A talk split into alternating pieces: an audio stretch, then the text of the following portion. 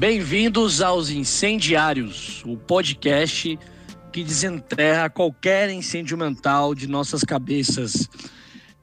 Hoje a gente vai falar de um tema super é, polêmico, de certa forma, quando você descobre como a vida funciona, que é o que é que você quer ser quando crescer. E para ter e para falar desse assunto, eu estou aqui com Yuri, um quase veterinário, né? mais, mais, uma, mais uma skill desbloqueada. quase fui. Vou, vou contar essa história aí para vocês de um quase veterinário. Pois é. Tô aqui também com com o Mel. eu estou aqui nos meus preparativos. Uh, eu resolvi que eu vou passar um tempo aí no Brasil, então estou aqui em casa me preparando para segunda-feira uh, ir para o Brasil. Show! Show! Quem mais tá aí? Quem mais tá aí? A Evelyn! A Evelyn! ah, eu quase advogada, metade da vida estagiária, agora estou na Austrália. quase estagiária, é ótimo. E eu, Benício Tagas, que já quase foi professor, pastor, entre outras coisas mais. É, antes, de, antes de a gente Hoje começar programa... a falar, pode, pode falar, Pro... Yuri. O programa promete hoje, hein? Hoje Histórias reveladoras promete. do passado de Benício Targa. É. Motorista de Uber vai se identificar bastante com esse episódio, vai ouvir a gente aqui desabafar, falar dos problemas. É. É, antes de a gente começar a entrar no nosso papo, né? É, primeiro eu quero divulgar aí o Estúdio Criativo, arroba Estúdio Criativo, com o João Pedro Viegas, que está apoiando hoje a gente aqui na, na captação de áudio, já vem apoiado na edição. Então, quem tiver interessado aí desses serviços e, muito, e muitos outros, é, procura lá no Instagram, arroba Estúdio Criativo. É, ele vai, vai te atender com o maior carinho, como ele tem feito aí com, com a gente aqui. Bom, é, vou fazer um contexto aqui para vocês antes, né, sobre o que você quer ser quando crescer, né? É um tema talvez até clichê, um tema comentado por todos, mas o fato é, quando nós somos crianças, o mundo ele não tem tamanho, né? O mundo ele é infinito, tudo é possível. É, para a gente começar esse papo, eu vou falar uma coisa bem dramática. Quando eu tinha uns 10 anos de idade, eu lembro que eu cheguei numa tia minha e falei que quando eu crescesse eu ia ter um Porsche, que era o meu carro favorito, esse seria o meu carro. Ela olhou para minha cara e deu risada. Uma risada que uma criança de 10 anos não entendeu o humor ali. Mas crescendo, a gente começa a pegar as nuances, né? Por que, que ela riu daquela criança que queria ter um Porsche? Hoje eu entendo perfeitamente por que ela riu. Uhum. Mas isso é só para dar um contexto sobre é, as possibilidades que com a criança acredita. Depois eu falo mais sobre o que eu queria ser quando crescer.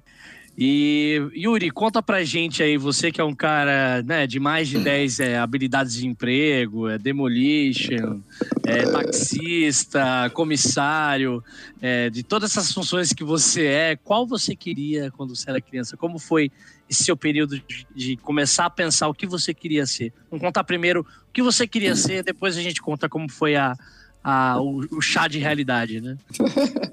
Bom, vamos lá, Benício. Bom, eu sempre amei animais, né?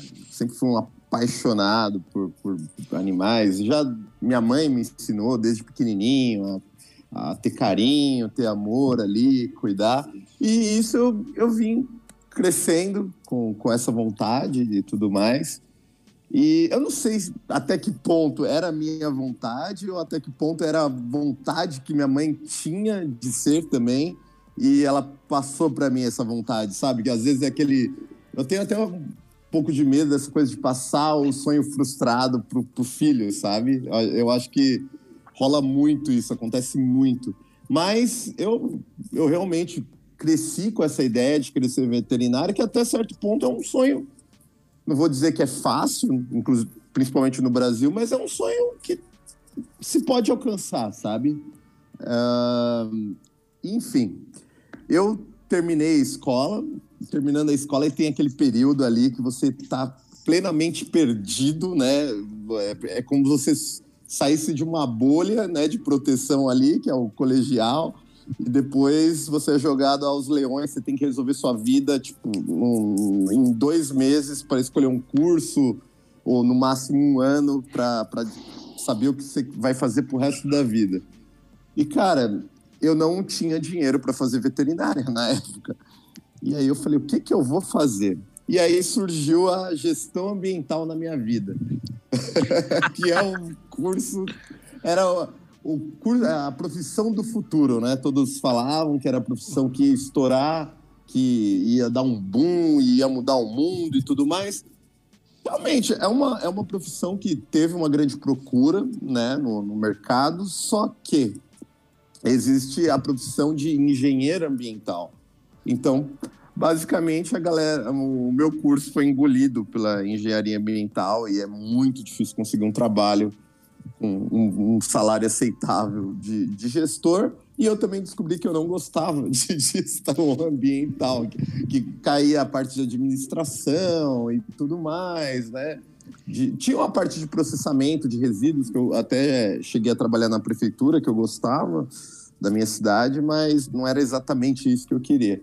Por fim, eu saí desse curso e aí sim eu falei, dessa vez eu vou fazer veterinária. Só abrindo uhum. parênteses aí nesse curso aí do gestão ambiental, aqui na Austrália é um curso que está na lista do Skill Visa sim. e que é muito procurado até. Ex a pessoa acha que por ser um curso técnico, assim, aqui realmente tem essa abertura. É, como é, é, é? muito diferente, né? O nome aqui é, é Environmental, Environmental Management.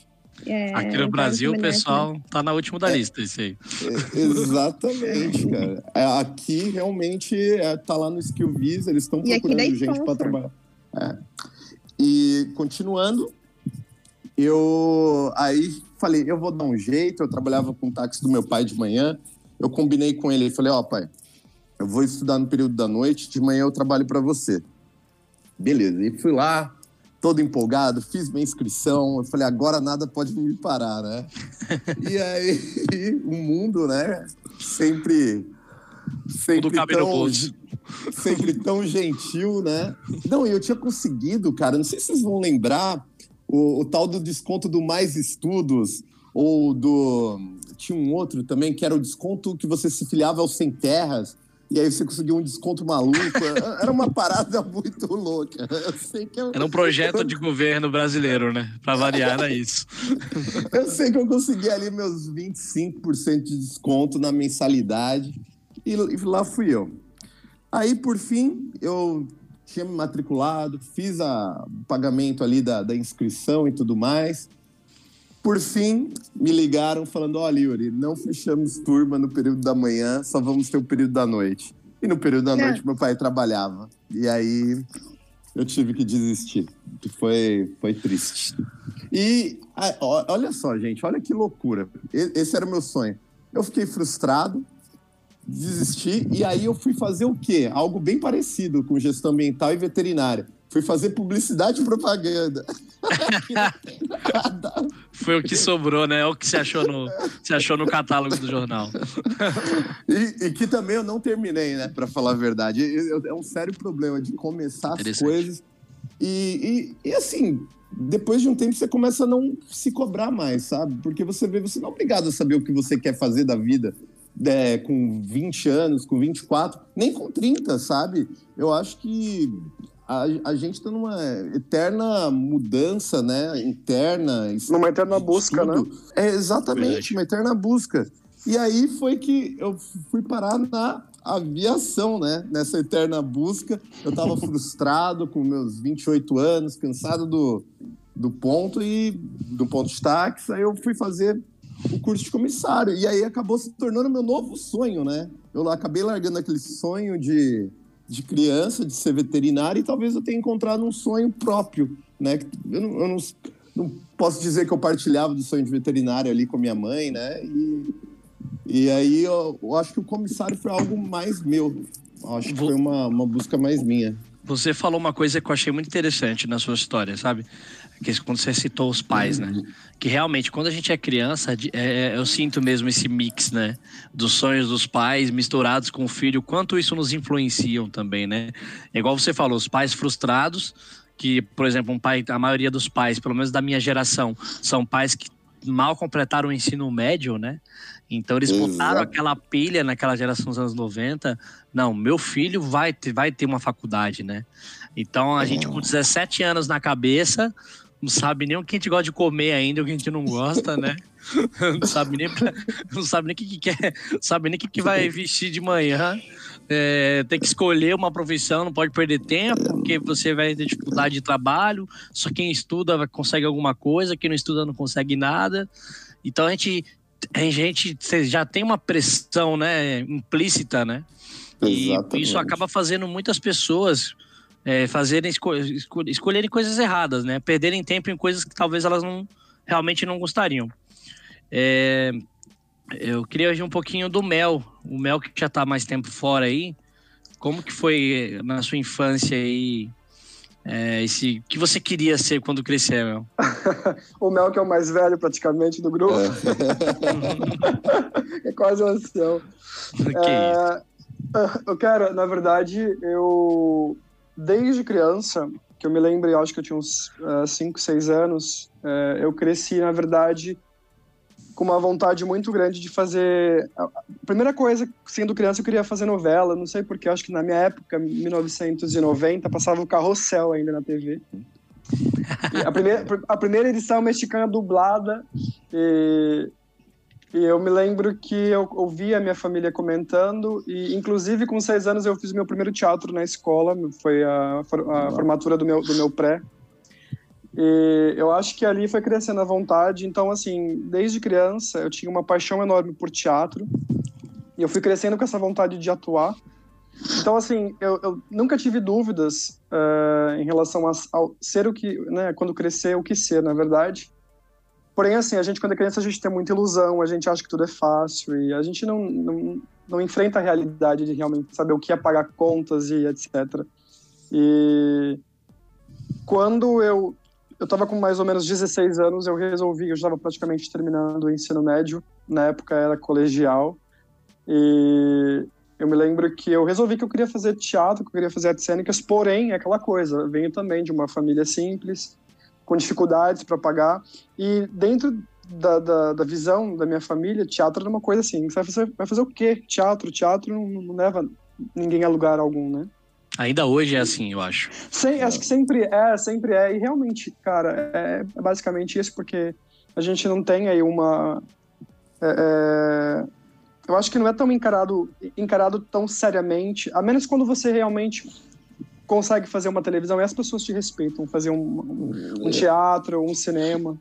Mas eu acredito também, Mel, que dentro do teatro também tem uma certa panela ali, né? Que, tem. Que, que, mani, que tem um certo mani, monopólio do, do, Sim. Ah, cara, eu acho que, que recebe. Tudo. Eu, eu, eu acho que, de um modo geral, em, em quase, eu não vou dizer todas, mas na maioria das profissões existe essa panela. Eu Sim. acho que para você conseguir conseguir é, ultrapassar essa barreira e realmente conseguir, sabe, dentro do que você estudou, entrar e, e ser reconhecido é muito complexo tudo isso. Mas é, voltando fa... a mim, ah, fala, desculpa. Desculpa, meu. É o famoso é, eu, a gente não pode passar um episódio sem ter um pigarro, né? Foda. É o famoso eu conheço alguém que conhece alguém, né? Parece que só assim a gente obtém êxito na nossa profissão, né? Cara, exatamente, exatamente isso. Então, resumindo, é, com 16 anos eu tentei, porque eu morava no interior de São Paulo, então é, a, a cidade mais próxima para eu fazer curso de teatro era uh, 45 quilômetros. Eu comecei a fazer, mas na época eu não consegui bancar as minhas viagens e, e, e eu não tinha respaldo da, da, minha família, então eu meio que deixei de lado. É, e aí, com 16 anos, eu comecei a trabalhar. fiz muitas outras coisas também. É, fiz, na época, era office boy. E aí, com 18 anos, eu resolvi que eu queria sair do interior. Fui para São Paulo. E aí aquela coisa, é, a gente quando a gente é criança, a gente quer ser gente grande. E aí, quando a gente é gente grande, a gente quer voltar a ser gente, né, ser criança. É, é verdade. E aí, e aí, tipo, a realidade me deu um banho de água fria, um balde de água fria, né? É, os dois. Porque, os dois. porque eu cheguei em São Paulo, me deparei com uma realidade totalmente diferente, onde eu tinha que me responsabilizar por tudo, pela minha, por despesas. É, eu fui a princípio morar com família, mas não é a mesma coisa de morar com os pais. Eu tinha que também pagar as contas no final do mês. E aí, o primeiro trabalho foi num call center, e assim, eu ganhava na época 400, eu tô falando de dois, época de 2002, 2001, 2002, eu ganhava 440, 450 reais, não tinha condições alguma de fazer curso de teatro. E, cara, eu fui, eu fui protelando, a minha vida foi nessa, fiquei acho que uns 5 uh, anos, 6 anos trabalhando em call center, e a, a paixão de, de, de atuar continuava, e eu me lembro que com 23 anos, acredito, eu comecei a fazer teatro. Primeiro eu prestei vestibular, mas aconteceu a mesma coisa, não tinha grupo turma suficiente para de inscritos, então a minha turma não foi para frente. E no final das contas, com 23 anos, acredito, eu fiz o curso de teatro. Eu, eu não fiz a universidade porque acabou não rolando, eu fiz o curso técnico, fiz três anos de curso técnico de teatro. E e aí eu comecei a atuar, só que nesse meio tempo, com 26 anos, 27, eu hum, rolou a oportunidade de sair do Brasil, eu acabei vindo para a Europa. E depois eu comecei a perceber que, como você falou, cara, é a questão de entrar na panela, né? Eu não entrava nessa panela. e aí, meio que o sonho, é, eu comecei realmente a, a, me deparar com a realidade, de que com, só com o curso de teatro cara, eu percebo que hoje para você ser ator você tem que ter muita coragem e abrir mão de muita coisa. E, e eu, tinha, eu, eu, eu, tinha necessidade de ter uma estabilidade. Quando você é ator, você não tem estabilidade, porque você não tem os seus benefícios, você não tem certeza de que no final do mês você vai ter é, é, o, o, dinheiro ali. Então, eu acho que talvez por medo, covardia, eu acabei meio que, né, ou também porque eu vim para a Europa, e nessa época, antes de vir para a Europa, eu trabalhava com, com eu era trabalhava no administrativo, eu trabalhava para o governo. E fiquei um ano trabalhando para o governo e de, de repente resolvi vir para a Europa e vim para a Europa. E aqui eu chego aqui, eu não tinha mais o que fazer porque eu não falava o idioma para trabalhar como ator. E aí comecei a fazer de tudo. Trabalhei é, também aqui em call center, depois eu acabei é, indo para vendas. E em 2017 foi quando eu tava cansado, meio deprê, eu falava, puta, eu tô infeliz fazendo tudo que eu faço, porque eu queria, a minha paixão era ser ator. É, eu acabei fazendo também aqui um curso de maquiagem, então eu fiz três anos de curso de maquiagem para teatro, TV, cinema. De repente pensei, ah, vou, vou fazer alguma de coisa alguma... com... Sim. É. De alguma forma você tá ali presente também, né, no ambiente. Tá se... é... legal. Tá se conectando, né? Tá tentando Exata... se conectar, chegando. Exa exatamente, foi o que eu pensei. Eu falei, eu vou fazer curso de, de maquiagem, porque pelo menos eu vou estar tá no, no atrás do, do, dos palcos, eu vou estar tá ajudando a galera, né? Mas e nessa época eu trabalhava em uma das é, é, em uma marca é, é, de luxo aqui na Bélgica e aí me veio a, a um insight porque um dos colegas falou, ah, eu estou prestando é, é, fazendo participando de um processo seletivo para ser comissário de uma companhia belga e na época eu já falava holandês, falava inglês e o francês, que são os idiomas necessários. E, e assim, ser comissário é uma coisa que quando eu tinha os meus 18 anos eu também tinha vontade de ser, porém, é aquela coisa, a grana. E no Brasil tem que se pagar um curso, e o curso não é tão acessível também. Na época, como eu já como eu falei, eu ganhava 450 é, reais, não dava para pagar um curso que valia 3, 4, 5 mil na época. Então, em 2017 foi quando eu resolvi, cara. Eu comecei a fazer aqui, eu participei de todo o processo, entrei no treinamento, porém, é, eu tive muita dificuldade com a, a, a, linguagem técnica. É muito difícil, cara. Se fazer o curso em português já é difícil, imagine você fazer um curso num outro idioma que não é seu. Exatamente. E aí, no, durante o treinamento, eu não passei nas provas finais, eu fiquei muito decepcionado, muito mal. E aí foi nessa época que eu resolvi ir pro Brasil. Eu falei, eu vou pro Brasil fazer o curso de comissário no Brasil, porque eu quero ser comissário no Brasil. E fiz o curso de comissário, foi ali que inclusive conheceu o Yuri. Exatamente. E... Existia né, um porquê, né? Existia um porquê pra você fazer no Brasil. Só Sim, um... eu, precisa... eu precisava conhecer o Yuri. e... Eu fiz o curso, cara, e passei em todo o processo, prestei a banca, porque no Brasil você precisa primeiro fazer o curso, o curso por uma escola que é reconhecida pela ANAC, e você tem que passar nas provas da escola para você prestar banca. Então, você presta banca, passou em todo o processo, aí você começa a é, participar de processos seletivos em companhias aéreas no Brasil. E eu estava decidido a voltar para a Europa, me desligar de tudo e voltar para o Brasil. Cara, eu não sei. Eu cheguei aqui no domingo, na segunda-feira, eu recebi uma ligação para participar de um processo seletivo para trabalhar numa, numa, numa loja também aqui. E como eu estava mal de grana, eu falei, bom, eu vou ficar pelo menos uns 5, 6 meses só para juntar uma grana e volto para o Brasil. E nessa brincadeira de ficar os seis meses, eu recebi ligação de novo da companhia, né, da Brussels Airlines, que é a companhia que até hoje eu trabalho, entre aspas, porque eu estou em casa. É, eu recebi é, uma ligação pedindo para que eu tentasse novamente. Eles gostaram do meu, do, da minha, do meu comportamento durante o processo. Eles pediram para eu voltar novamente a fazer o treinamento com eles. E na hora, eu não pensei duas vezes e, e falei, claro, beleza, vamos fazer. E foi, graças a Deus, foi tudo certinho. Eu fiz o treinamento, passei em todas as, as etapas e comecei a voar. Eu já estou voando mais de um ano. Quer dizer, por conta da, da, da, né, da, da crise mundial e da, do coronavírus, eu estou em casa. E, e inclusive, é, é, essa, esse tema que a gente está abordando hoje é muito interessante porque eu estou há duas semanas conversando com vários amigos e a gente está sempre falando nessa questão. A gente, quando cresce, a gente se depara com uma realidade aonde que quando você é criança você tem tantos sonhos, mas quando você realmente se torna adulto você percebe que é, é, quando a gente é criança a gente tem muita ilusão em muitas coisas.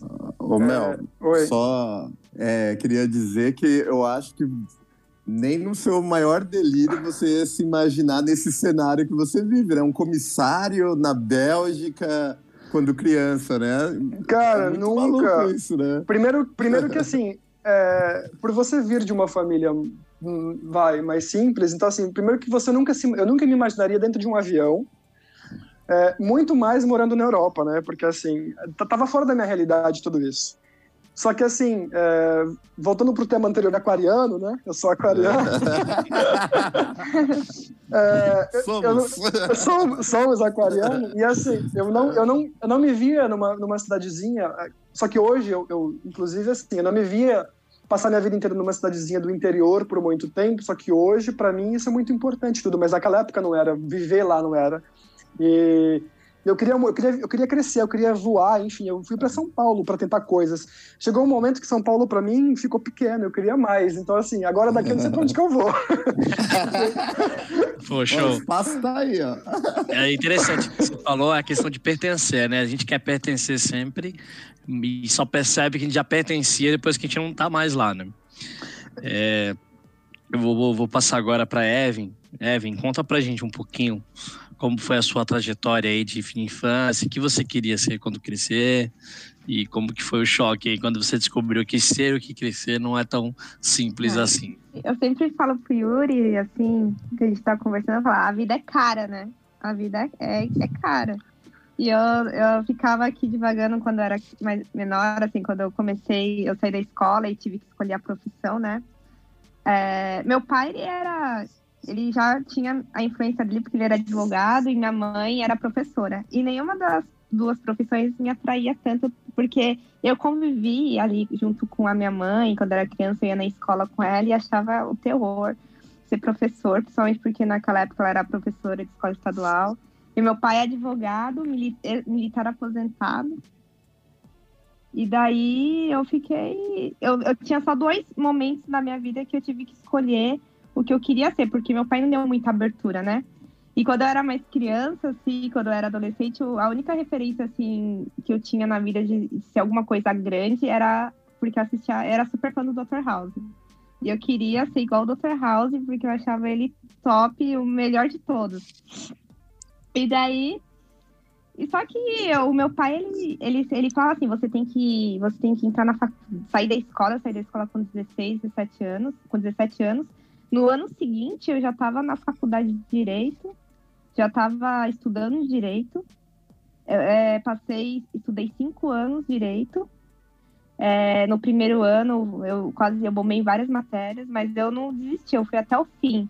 E aí você vai percebendo que a realidade que você vê lá no, no dia a dia, lá, com a realidade que você aprende na faculdade, é totalmente diferente. E, e era e era aquela coisa de eu ficar numa depressão mental, porque era só de eu lembrar que eu ia muito em fórum, cara, estagiária, e aquele tanto de papel, tanto de burocracia, é, escritórios, porque você acha que você vai advogar, que você vai ter suas causas, que você vai abrir um escritório e vai Não, a vida real não é assim. A vida real é só perrengue. É você pegar empregos que pagam pouco, é você aí no fórum do trabalho está carregando 50 mil processos, ficar fazendo relatório. Então a vida real não era nada a ver com aquilo que a faculdade me mandava, assim, que ensinava, né? Porque acho que tinha uma diferença muito grande, né? Ô, Eve, um baque. Hum? Desculpa te interromper, me tira uma dúvida. Como foi é. para você o choque descobrir que ser médico na vida real não é igual o House, Grey's Anatomy? É. Que... como, como, foi descobrir? É, é, foi aquela coisa, porque eu, na verdade, assim, eu achava a medicina um, um, uma puta faculdade top, porque a pessoa saía de lá, residente, seis anos estudando, é, o salário era bom, mas aí você vê a vida real, não é assim, né? A vida real é cheio dos, dos perrengues, né? E daí eu, eu falei, aí eu, quando eu tava mais ou menos com, em 2011, 2010, eu já tava com a vontade de vazar do Brasil, que eu não aguentava mais São Paulo, aquela rotina. Era, eu morava na Zona Leste, eu tinha que pegar o trem para ir, o trem para voltar lotado, uma rotina estressante, é, fazer estágio. E o sonho do meu pai, desde que eu entrei, era: não, você vai fazer faculdade de direito, você vai ser concursada e você vai ganhar um salário, nem que você, você vai ser juiz, vai ser promotora, você vai, vai trabalhar no órgão público. E como eu era estagiária, eu trabalhei em vários órgãos públicos, eu falei, eu não quero isso para mim, tá ligado? Ficar numa baia, vendo o processo o dia inteiro e, e é isso.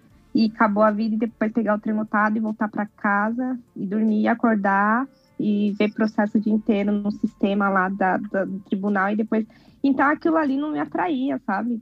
Aí aquela rotina de vida não me atraía. Aí o que, que eu comecei? Em 2011 eu falei, não, eu vou, eu vou terminar essa faculdade, vou fazer o que meu pai quer, vou juntar uma grana e vou para Irlanda. E aí eu pensei, a Irlanda é mais barato, lá é frio, vou tentar a vida, porque eu, que eu pensei, é, eu, eu já sabia que eu não estava eu não tava muito enquadrada na, naquele potencial de ser uma advogada, de ser uma concursada. O, eu não tive uma coisa que é uma falha dos, dos pais, dos pais mesmo, uma falha assim nossa, que a gente não tem muita informação quando criança, é passar por um teste vocacional com psicólogo, né? Porque a maioria das pessoas, realmente, eu, eu admiro muito aquelas pessoas que têm aquele dom desde criança de falar assim, ah, eu, eu sei escrever muito bem, eu quero ser isso, eu sei desenhar, vou ser designer gráfico, vou ser arquiteto, vou ser engenheiro. E realmente eu não sabia assim o que eu queria ser. Hoje, talvez. E aí você passa muito tempo da sua vida sem saber o que você quer ser. Hoje, tipo, eu tô aqui na Austrália faz um tempo, a gente estuda aqui. Eu passei por vários tipos de empregos.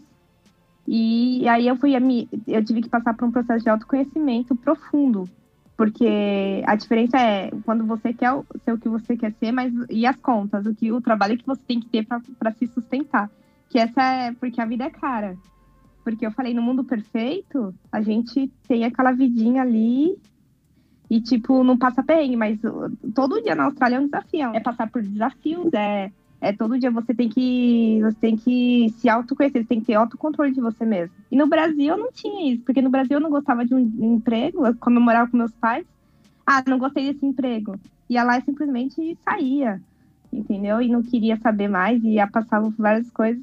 E aqui não, aqui você tem que ter um puta de um autoconhecimento, o autocontrole, você tem que desenvolver habilidades que você não imaginava ter. Você tem que ter paciência, tem que amadurecer assim num ponto estratégico da sua vida, que você tem que pensar assim, agora eu vou começar a, agora que eu tenho autoconhecimento do que da minha capacidade, que agora eu vou ser o que eu quero ser, lá nos 30 anos. Igual meu avô. O meu avô, ele falava assim, meu avô ia ser um ótimo engenheiro mecânico, eletricista, mas ele foi um, um ótimo é, ele era carteiro, ele foi um ótimo carteiro. Mas ele podia ser um ótimo engenheiro mecânico, entendeu? Mas ele foi um ótimo carteiro por 30 anos, entendeu? Então, e eu aprendi a não se cobrar tanto, porque a vida é etapa, assim, né? Eu acho muito legal aquelas pessoas que estudam e têm uma carreira e têm tudo encaminhado e são e chegam no topo, assim. Com, 20, com 25 anos, a pessoa já tem um emprego, já tá ganhando 7, 10 mil reais, já tem carro, já tem apartamento. Mas para outros não. Ô, Evan, tô fazendo inclusive aí um adendo do que você está dizendo, eu não acho uhum. que porque a gente, a gente, cresce dentro de uma cultura onde a cultura brasileira diz o seguinte, você está com 17 anos, você só tem que saber o que você quer. Eu acho que não é bem por aí. Eu acho que, acho que inclusive pessoas que estão com 30, 40, elas não são obrigadas naquele exato momento a saber o que elas querem. Eu acho que a gente sofre uma pressão muito grande da sociedade e a gente, eles meio que obrigam a gente a, a, saber já o que a gente quer. E às vezes você passa a vida inteira procurando. O importante, acho que é, é você ser feliz naquilo que você faz, independente do que seja. Eu acho que essa é uma das coisas que a gente tem que pensar, ser feliz no que a gente busca fazer e não. Exato. Né, ficar buscando um status. É que, na verdade, a gente tem uma cultura tóxica, na minha opinião, que é uma cultura capitalista, né? É, não, é, não é só saber o que você quer ser quando crescer, a gente também é doutrinado que a gente só será bem sucedido se a gente tiver uma casa própria, se a gente tiver um carro, se a gente tiver um bom emprego, é aquele emprego que você põe na vitrine e todo mundo acha que você é o fodão, é, que você é o cara que está indo nos melhores restaurantes, suas melhores roupas. A gente tem um pouco dessa cultura tóxica, eu vejo isso no, no Brasil. E aí eu vou contar um pouquinho do que eu queria ser quando crescer. Aí, se quiserem é, fazer alguns comentários sobre o que eu falei, por favor, fiquem à vontade.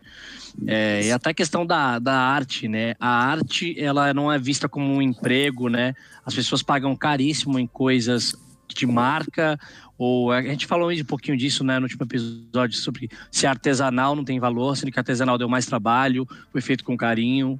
Tem, aí você não paga caro, agora se tem uma estampa que é reconhecida mundialmente, você paga um absurdo por um pano, às vezes, de qualidade inferior que você pagaria uma coisa artesanal. Eu, quando eu cresci, né, eu tive, como eu já falei para você, educação bem religiosa, e eu sempre fui bom com palavras. Eu acho que com oito anos de idade eu já estava num púlpito de uma igreja pregando para as pessoas, para pessoas mais velhas, sabe? E eu lembro quando eu tinha oito anos, eu, eu realmente era uma criança totalmente desprendida desse mundo. Eu era, eu era realmente um ET na escola. É, porque assim, eu, eu, eu, falava muito, assim, e não, não me gabando assim, mas eu tava, em termos de conhecimento, talvez de humanidade, eu tava à frente daquelas crianças. Em compensação, eu tava muito atrás delas sobre realidade. Apesar das crianças serem inocentes, elas tinham uma noção melhor do que do que é a realidade ali. O que, que é o mundo real, né? O que, que é o mundo de vontades, de desejos, de, de, de, de, de estar ali, né? De, de sentir, né? Uh, pô, gosto de brincar, gosto de. tô afim daquela menina ali, é, puta, tô com raiva daquele outro garoto ali que fica me satirizando. Então eu sempre quis ser pastor, e aí eu, eu, eu era bem, bem, as, as crianças ela, eu já me zoavam bastante na escola por causa disso, né? Sempre levei na boa, Sim. até porque eu era inocente demais para perceber que eles estavam sendo maliciosos, pra vocês verem o nível.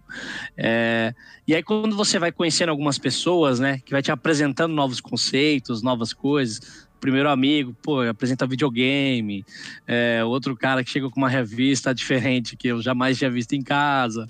Puta, que que é isso, né? Que, é assim, a gente começa, como é que diz o homem, alguns filósofos falam que o homem nasce puro, né? E a sociedade o corrompe, né? É, e aí eu fui conhecendo algumas coisas. E aí eu fui, aí, e aí eu tenho, tenho aquela pressão. Meu pai fez até a quarta série, minha mãe também. Meu pai é metalúrgico, paga, a gente paga o aluguel, sempre ferrado, e me falava, poxa, você tem que estudar, você tem que ser alguém na vida, se, é, a gente vai fazer o máximo que a gente pode.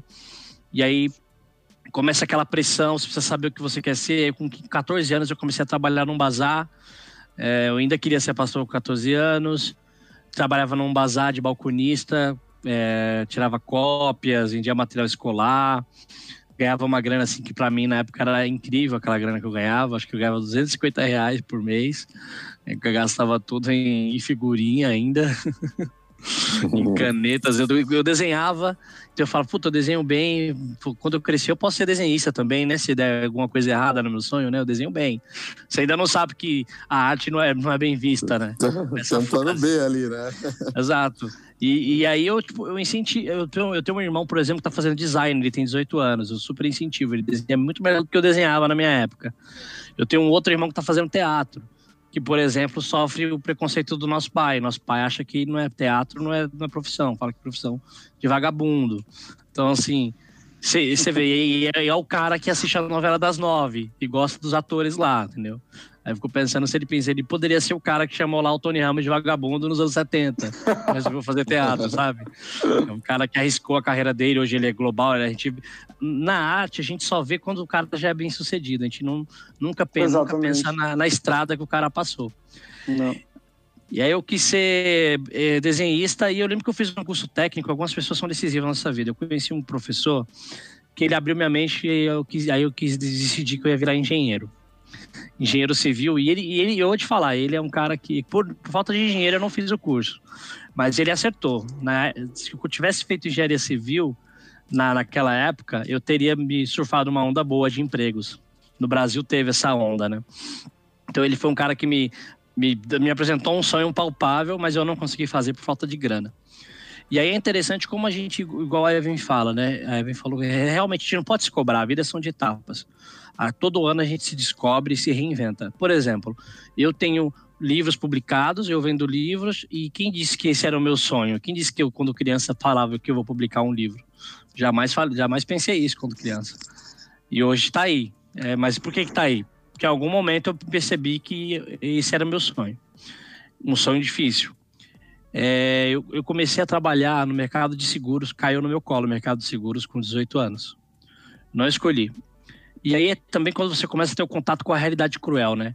Indo em eventos corporativos, vendo como as pessoas se comportam no corporativos, ainda mais eu que tenho uma, uma origem uma origem mais simples, começo a conhecer coisas novas que eu jamais imaginei o que era eu sempre disfarcei bem, né?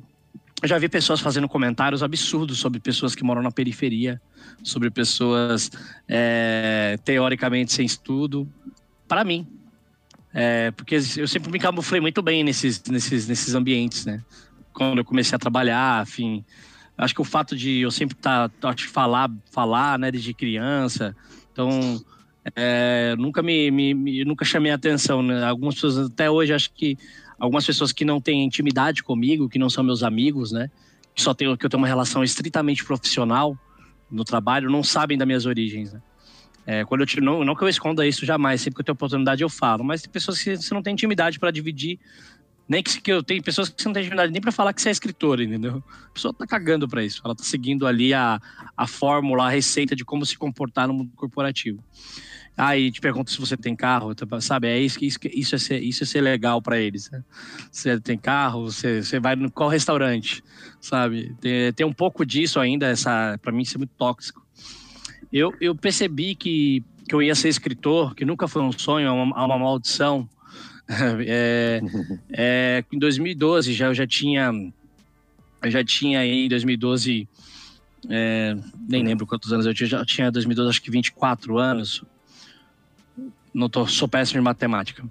É, eu sei que eu já escrevo, eu escrevo diários desde criança. Eu lembro que na quinta série eu fui zoado pra cacete na sala porque descobriram que eu tinha um diário. Né, e, e, na época tava passando aquela novela. Pode falar, Yuri. Eu ia falar, o Doug Funny tinha um diário, cara. O eu, Doug eu Funny. queria. Exatamente, eu queria escrever um diário, mas eu nunca tive veia para escrever nada. Mas ah, é um cara... sonho meu. Queria ter. Quem sabe Você ainda vê, dá né? tempo, né? Isso vou, ainda vou dá, cara. Um Todo dia é uma oportunidade. Basta pegar a caneta e escrever. Não importa o que você vai escrever. Eu sei que, ó, eu escrevi meu primeiro diário, eu tenho, eu tenho todos eles aqui na minha estante, aqui guardados. É, tinha, tava em alta aquela novela na SBT, o Diário de Daniela. Né? Então imagina, né? Eu chegava na sala, os caras começavam a cantar a musiquinha da novela. os caras me no diário de Daniela estão escritas tantas. Cara, os caras me alopravam. e aquilo me. Eu, eu não entendia por que, eles estavam me atacando, sabe? Que mal tem eu escrever o, o meu dia, sabe? E aí eu, aí eu percebi que chegou uma época que eu parei de escrever sobre o meu dia e sobre o que eu via. Foi aí que a coisa mudou.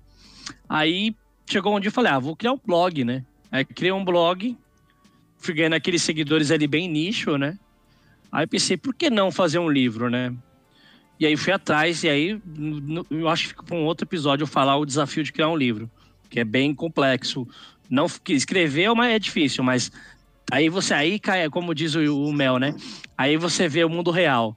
Pensei, pô, você é escritor, publiquei meu livro. Putz, eu sou apresentado a um novo mundo, que também tem regras, que também tem pessoas que já estão no meio, e também nada ali é fácil, sabe? Então, é, é, aí é uma, uma, outra realidade. Eu, eu, eu, em outro episódio eu falo um pouco mais como que é essa realidade de escritores hoje no cenário contemporâneo. Mas eu percebi que eu encontrei algo que eu tenho paixão. Algo que, apesar de ser uma maldição, é algo que me, me alivia quando eu faço. É algo que torna meus dias mais palpáveis, mais aceitáveis. Né? Meu sonho hoje, como adulto, é um dia viver disso, o que é um desafio tremendo, eu diria quase impossível, mas que requer muita coragem. Mas eu, eu hoje eu, eu me dou bem no que eu faço. Eu sou um, eu sou um bom analista é, de seguros, mas como eu, como eu falei, não tenho amor por isso. Então, o que me, hoje o ser humano ele toma decisões sempre baseadas na economia. São decisões econômicas, sempre. Por mais, às vezes você faz o que você não gosta para sobreviver, para pagar as contas, para sustentar a sua família, para e só que em compensação eu acho que a gente nunca pode deixar de sonhar. Então, isso que eu achei muito legal quando o Mel falou sobre a maquiagem, né, o curso de maquiagem. Foi a maneira que ele encontrou de se conectar. Eu, eu faço Sim. um pouco disso, da conexão. Enquanto eu estou trabalhando em seguros, enquanto eu ainda sou obrigado a trabalhar em seguros, eu estou sempre pegando um pouco do, do, dinheiro que eu consigo e invisto ele de alguma maneira na minha, na minha arte, na minha literatura. Seja na produção de um novo livro, num layout de um post do Instagram, porque eu acredito que um dia esse investimento vai ter valido a pena para eu poder sobreviver disso, não precisar trabalhar em seguros, né? É, porque você investir teu tempo numa coisa que você ama é gratificante, por mais trabalho que e não se iludam. Achar uma coisa que você ama não é achar algo que não dá trabalho, isso não existe. Tem pessoas também que acham que ser o que você ama, né? Viver do que você ama é não ter trabalho algum. Na verdade, às vezes você tem até o dobro de trabalho. A diferença é que você se esforça porque é para você, né?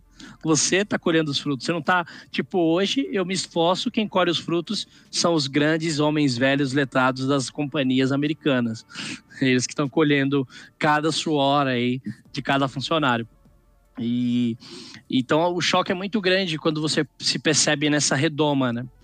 É, se eu quiser pagar minhas contas, se quiser encher a minha barriga, eu preciso é, está sujeito a algumas decisões de outras pessoas, né? Você bota a tua vida, é, você bota a tua vida na mão de pessoas que você desconhece para tomar as decisões. Mas eu não quero que vocês se sintam é, desesperançosos com isso que eu estou falando. Na verdade, a esperança ela tá aí, em cada entrelinha. Exato. O eu, acredito, eu, eu acredito que se todo mundo no mundo é, conseguisse fazer aquilo que realmente gosta, eu acho que o mundo seria bem diferente, porque a gente teria pessoas menos frustradas, né? Claro. A gente percebe aí em vários lugares é, muitas pessoas fazendo aquilo que elas não gostam, mas por questões financeiras elas acabam sendo obrigadas ou se obrigando a fazer, né? E eu acredito que o mundo seria muito diferente se a gente conseguisse fazer aquilo que a gente gosta com, com, com mais amor. E, e, só também deixar aqui um. Eu tava assistindo esses dias, minto, eu vi uma notícia, uma amiga minha japonesa postou que o número de suicídios no Japão entre os ah, na idade colegial ali aumentou, parece que 30% esse ano, sabe? E, e aí vem aquela questão, né, que não está muito longe da nossa cultura no Brasil também, da pressão dos pais de você precisa ser algo. E aí eles eles é, eles estavam falando a respeito desse problema que eles têm no Japão, que é uma extrema desonra se você tirar notas ruins, se você reprovar, se você se tornar entre aspas um fracasso, sabe, para a família. E isso é muito triste, né? Esse sistema que a gente vive, né, de, de pressionar um, um adolescente até não sobrar mais nada dele, até o cara achar que é melhor tirar a própria vida, sabe? Eu acho que espero que as próximas gerações a gente tem alguma forma de, de mudar isso, sabe? Que os pais enxerguem ali os, como eles eram, né? E, enfim, tente de alguma forma é, ajudar eles a passarem por essa fase e não cobrarem mais ainda. Sabe que eu fico pensando aqui agora, com tudo que o Benício falou, é aquela questão de você ser uma coisa só durante sua vida, né? Porque tem gente que, ah, vou ter uma profissão e vou ser aquilo pro resto da vida. Aqui, morando na Austrália, descobri que, na verdade, a gente pode ter várias coisas durante a vida, né? E, não, e, e descobrir várias habilidades que a gente possui é, fazendo várias coisas diferentes. Por exemplo, tem gente que eu posso. Tem gente que tem um business, trabalha, tipo, tem um café e pode ser professor de música. Ou uma pessoa, ela pode trabalhar é, fazendo uma coisa e ter outro tipo de trabalho que ela gosta, igual o Benício tem, né? De ser analista e ser escritor. E aquela coisa, a cobrança que a gente pensa, fica desesperada, ah, você aquilo só pro resto da vida.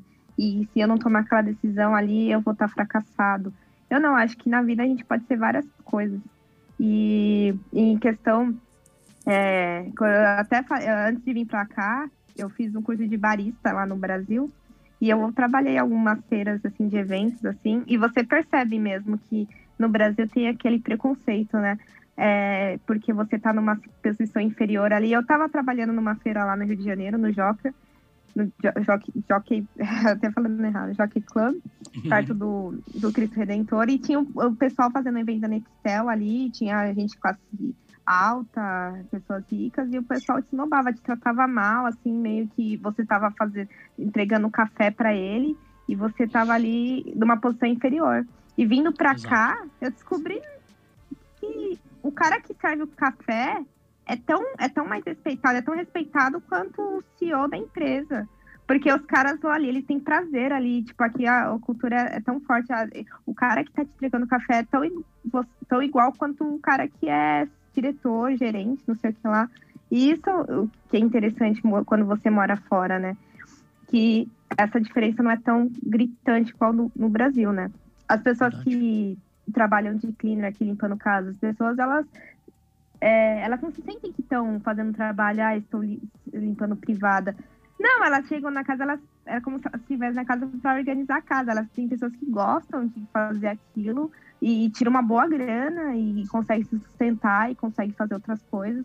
Então, eu acho que essa visão que eu tive quando eu saí do Brasil, entendeu? Que as coisas aqui valem um, é, essa diferença assim também salarial e tal.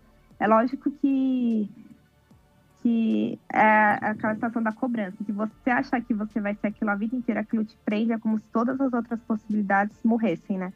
Por exemplo, hoje eu tenho vontade de fazer um curso de filosofia, eu tenho vontade de ter um, ter um business e, e, e, e fazer outras coisas também. E hoje em dia tem muita gente que faz aquelas profissões rápidas, né? É, é, parece a, a profissão do, da modinha é, é, tá muita questão da estética, uns agora abriu aquela ideia de ser é, terapeuta holística, e todo mundo querendo se salvar dessas questões mesmo, e o pessoal vai procurando ajuda em tudo que for buraco, né?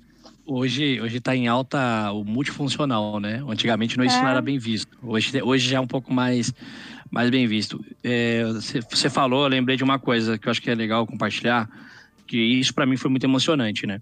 É, eu nem comentei para vocês como foi a minha odisseia de faculdades, né? Eu cancelei, eu desisti de faculdades três vezes, tranquei matrículas, joguei muito e queimei muito dinheiro que eu não tinha pagando mensalidade sem estar estudando, né?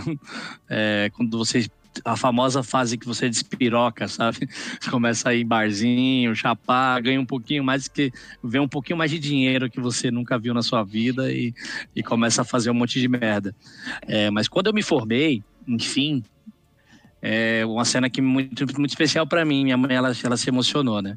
É, porque eu era eu, fui, eu sou o primeiro o primeiro com ensino superior na família, na família dela e eu percebi para ela a, a, o orgulho que ela ficou, né?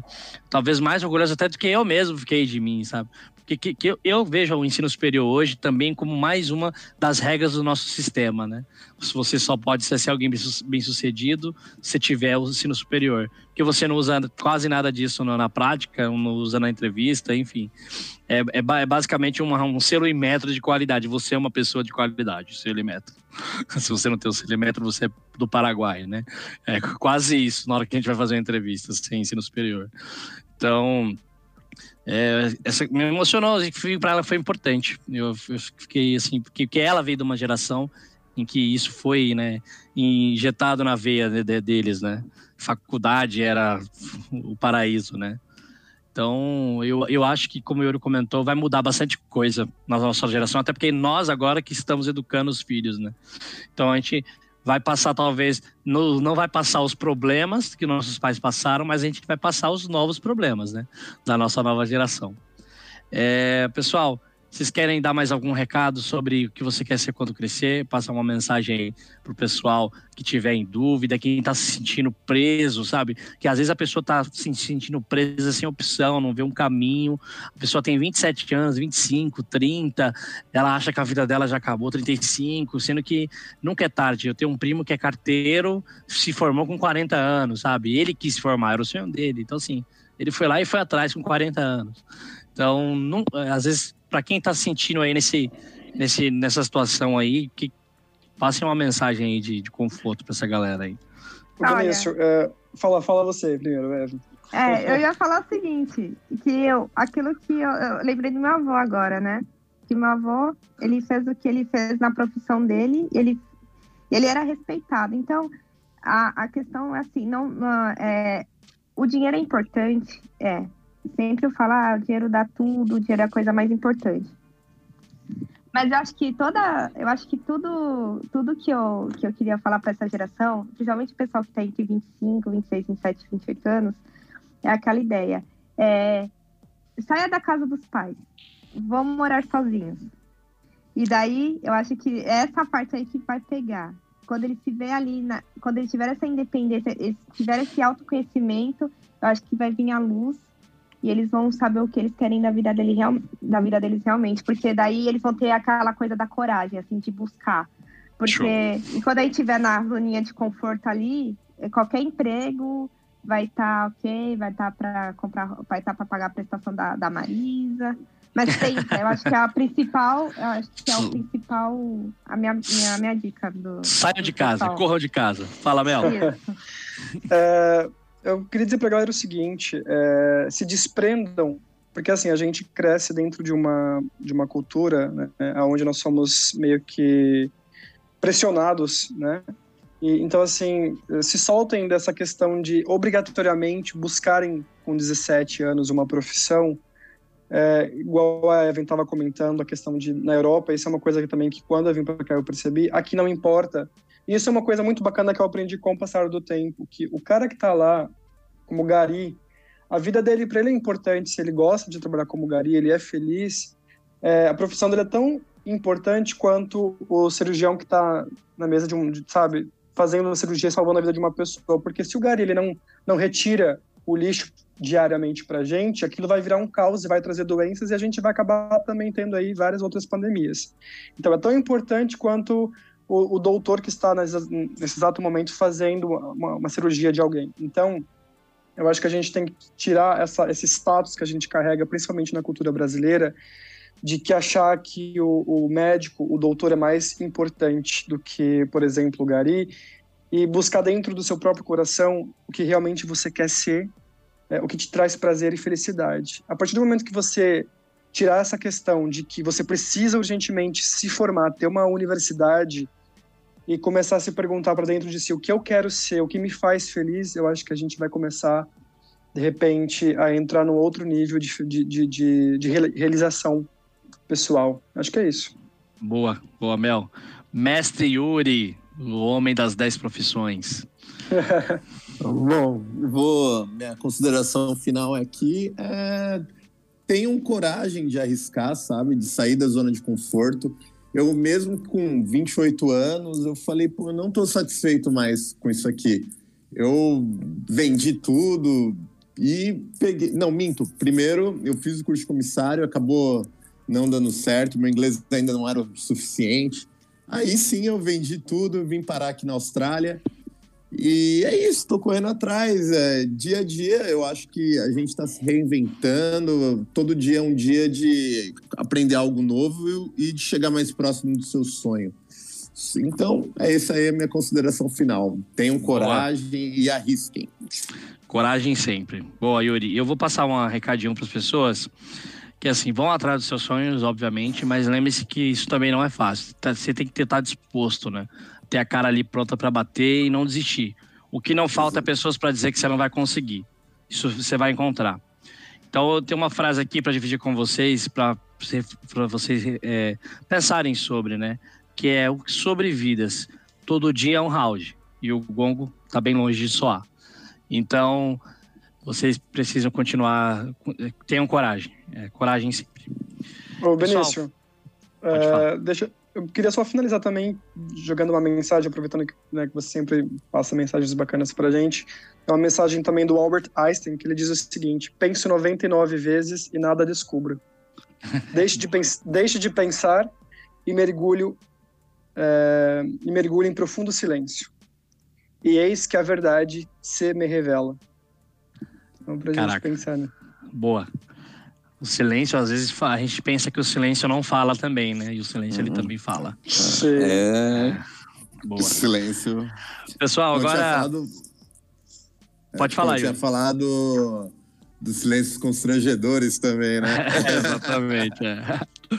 É, pessoal, foi bom demais ouvir vocês, conhecer um pouquinho mais de vocês, né? Querendo ou não, essas nossas conversas, ela é uma troca de experiências e basicamente é isso, né? Nós somos seres humanos compostos de experiências. O que é o ser humano se as experiências? E agora eu quero, além de experiências, quero que vocês dividam aí para a gente finalizar é, aproveitem agora para indicar alguma coisa que vocês estão assistindo, vendo, acessando, consumindo para o pessoal aí que, que muita gente gostou das indicações do, do nosso amigo Mel, né? E indicou, tem indicado boas ah. séries aí, a galera tá ouvi bons feedbacks. É, indiquem aí, começa aí, Yuri. O que, que, que você tem para indicar pro pessoal aí? Bom, eu vou até dividir em duas partes aqui.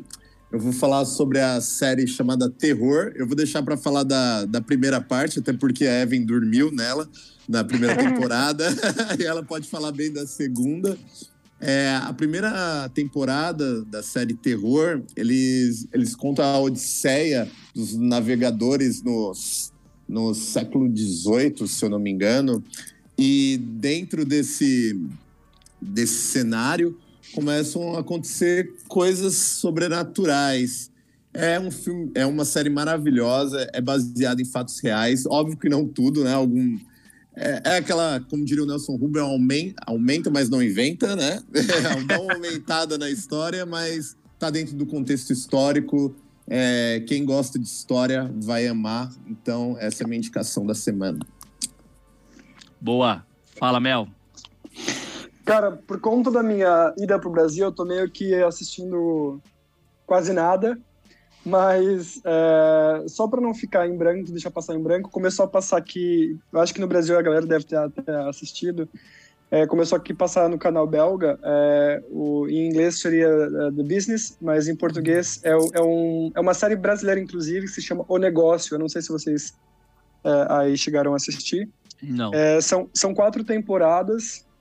E, óbvio que eu tô aqui na primeira temporada ainda, mas é bem bacana, é bem interessante, porque é, são, na verdade, são, são três garotos, na verdade são quatro atrizes, né? É, e elas, na verdade, são, são. Será que eu posso dar o spoiler do negócio? Ou melhor não? Toma cuidado, é, hein? Toma cuidado. é, eu vou ler aqui o que está dizendo assim: ó, são três mulheres que decidem mudar suas vidas quando entram no arriscado mundo do sexo. Pronto. Ô, louco. É, bonitas e com formação universitária se aplicam as, elas aplicam técnicas de marketing e administração de empresas no, exer, no, exer, no exercício da nova profissão. É isso. Bem bacana. São quatro temporadas e é bem interessante. Eu vou, eu vou indicar aqui, eu vou indicar aqui antes da Eve, deixar a Eve encerrar dessa vez a indicação. uhum. é, eu, tenho, eu, tenho, eu vou indicar três coisas. Vou indicar o meu perfil no Instagram, arroba Benício Targas, que o Instagram tá me vetando, galera, arroba Benício Targas.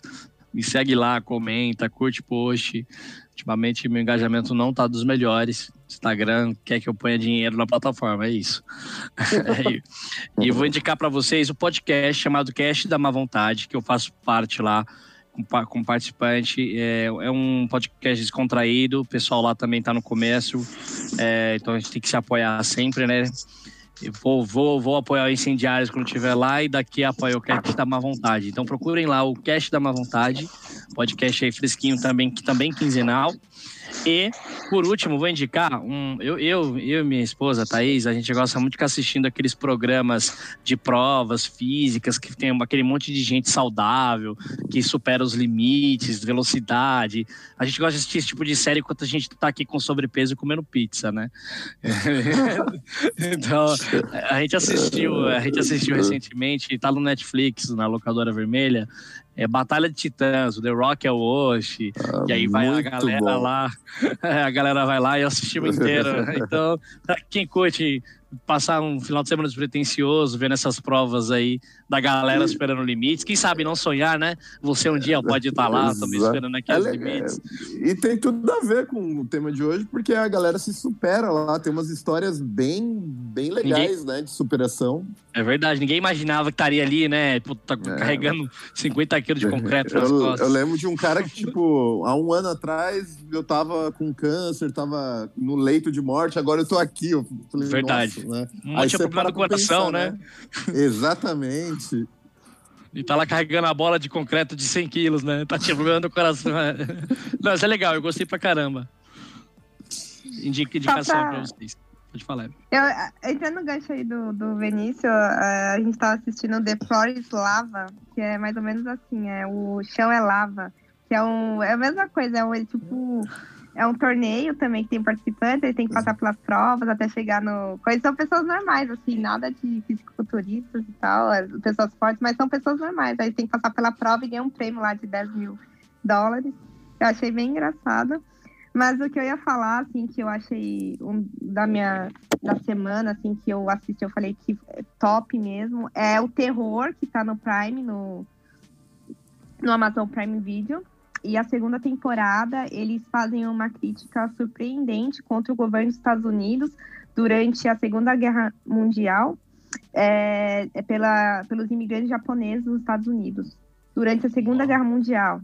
Então tem uma coisa aí da história que ficou que eu nunca tinha nem lido, nem tinha visto em outro lugar, que como que eram tratados os imigrantes japoneses nos Estados Unidos durante a Segunda Guerra Mundial e aquela questão da bomba de Hiroshima e Nagasaki e aquilo ali foi surpreendente, assim, uma crítica bem legal. É, porque a gente sabe a história dos campos de concentração nazista e tudo mais, mas ninguém falou nada a respeito, né, da parte do que os americanos também fizeram campos de concentração com os japoneses erradicados né, no, nos Estados Unidos. Essa Exato. parte da história meio que passou batida, né? Legal. E é muito eu legal. Me interessei. Tá, eu tô, vi aqui disponível, vocês dois falaram, eu me interessei bem pela série. As duas temporadas são maravilhosas. E não são complementares, né? Cada, cada não, temporada é uma história. É, é uma história. Ah, bom saber. Eu, eu, eu, odeio me amarrar agora. Boa, eu odeio me amarrar agora. Não tô pegando mais tempo, principalmente Netflix, né? Não começo mais série lá sem saber que vai ter fim, né? Que a chance de cancelar é grande. É, então, beleza. Pessoal, só agradecer mais uma vez vocês por esse episódio. É, para vocês aí que estão encerrando o dia, eu que estou começando, o Mel que está no meio. Dá um tchau para a galera aí, valeu.